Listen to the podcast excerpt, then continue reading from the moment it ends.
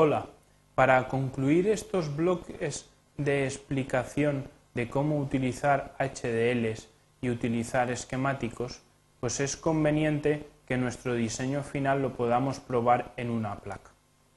La finalidad de todo diseño obviamente es que realmente esté funcionando en un hardware y quedaría un poco en el aire si no llegamos a concluir esta tarea. Por lo tanto, la finalidad de este bloque es ver cómo nuestro pequeño diseño realizado hasta ahora se puede llevar a una placa, en este caso la placa de 2 de Altera. Pasamos de nuevo a la herramienta de Quartus 2. Bien, anteriormente en un bloque hemos realizado un diseño VHDL de un contador que después hemos puesto en un esquemático hemos realizado este esquemático donde nuestro contador de módulo 10 lo conectábamos a un convertidor de BCD a 7 segmentos.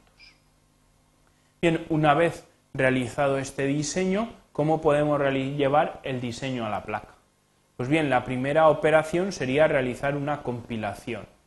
Bueno, se supone que ya la hemos realizado y hemos verificado el funcionamiento del esquemático mediante simulaciones. Ahora hay que llevarlo a hardware. Pues bien, la tarea es sencilla, lo único que hay que decirle es sobre qué dispositivo vamos a meter el diseño, en este caso también lo hicimos a la hora de crear el proyecto, por lo tanto este paso no hace falta, pero lo que sí que hace falta es decirle cada puerto de entrada-salida a qué pin del dispositivo o de la FPGA queremos conectar. Y para eso, pues tenemos aquí la ventana de asignaciones. Tenemos varias opciones. Tenemos por una parte device, que es el dispositivo, eso ya lo tenemos asignado por el proyecto, pero si no lo hubiésemos hecho, este sería el momento de hacerlo.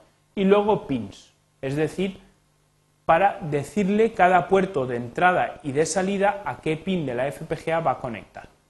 Bien, esta es la ventana que nos abre entonces aquí aparece una tabla donde le vamos a decir cada pin a qué, eh, cada puerto de entrada a qué pin de la FPGA va a conectar. Si picamos aquí dos veces nos sale la lista de pines que tiene o de puertos de entrada-salida que tiene nuestro diseño. Bien, escogemos uno de ellos, por ejemplo el reloj el reloj debería ir al reloj del sistema de la placa, pero el reloj del sistema de la placa va a 50 MHz. Nuestro contador, desafortunadamente, no le hemos puesto ningún eh, señal para ningún elemento que nos permita controlar la velocidad en el que va contando. Así que si le ponemos un reloj de 50 MHz, pues las cuentas irán tan deprisa que no las vamos a ver. Así que en este caso, y como medida excepcional, vamos a utilizar un pulsador de la placa como señal de reloj. Así cada vez que pulsemos la cuenta cambiará. Bien, podemos usar un pulsador, por ejemplo sabemos que el N23 es un pulsador de la placa, concretamente el que denomina Key 1, y ya hemos hecho la asignación. Ahora seguimos el reset, en este caso también lo vamos a conectar a un pulsador Sabemos que el G26 es un pulsador, el Key 0. Otro de entrada es el Enable, la habilitación, la conectaremos en este caso a un switch, a un interruptor. Tenemos que el N25 es un interruptor. Y a continuación, pues los segmentos los vamos a ir conectando a uno de los siete segmentos que tiene la placa. La placa tiene 8, pues vamos a utilizar el que denomina 0 y vamos a conectarlo a los pines. En el manual de la placa podemos ver a qué pines pues hay que conectar cada uno de los segmentos. El primero de ellos, AF10. Bien, el segundo, pues usamos el segmento B, irá a B12 Luego el segmento C irá a C12.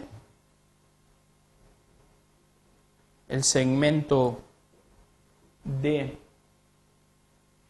va a D11, el segmento E lo ponemos a E11 y nos queda el segmento F y el G. El F lo conectaremos a V14 y el G, que es el que queda, a V13. Y con esto tenemos realizada la asignación de pines. Guardamos el editor de pines o de asignaciones y ahora para que esto surja efecto habrá que volver a compilar nuestro diseño. Ya sabemos por la experiencia que tenemos que la compilación tarda un poquito. Ahora al compilar a cada uno de los puertos de entrada-salida pues le habrá asignado esos pines y eso lo podemos ver en el esquemático. En el esquemático aparecerá reflejado cada puerto de entrada-salida a qué pin va conectado. Y ahora cuando concluya la compilación, pues veremos ese esquemático. Vamos a aceptar, vamos al esquemático, cerramos las ventanas que nos molestan un poco y podemos ver aquí los pines. Todos los pines. Este es el del reloj, el del reset y el del enable. Y por este lado, pues nos aparecen los pines del 7 eh, segmentos.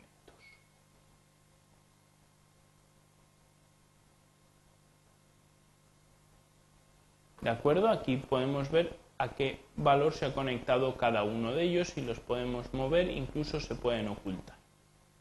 Bien, una vez hecho esto, ya podemos realizar la programación de la placa, lo que es en realidad la placa. ¿Cómo se hace la programación de la placa? Pues bien, en primer lugar hay que conectar adecuadamente la placa al puerto USB del PC y luego darle a la alimentación.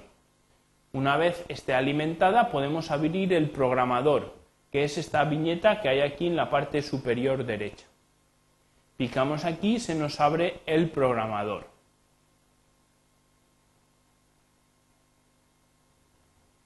Bien, en el programador ya nos pone por defecto un fichero. Es el fichero que inicialmente habíamos creado en el primer proyecto que realizamos. Es el fichero con la extensión SOF. Entonces, a través del GTAG, pues tenemos la placa conectada y una vez abierto esta ventana, lo único que tenemos que hacer es activar aquí la programación configuración y luego darle al Start. Al darle el Start comenzará a transmitir el fichero hacia la placa. Y ahora podemos ver o comprobar, verificar el funcionamiento del contador en la placa. Ahora pues podemos pasar a ver la placa cómo eh, funciona, si nuestro contador funciona correctamente o no.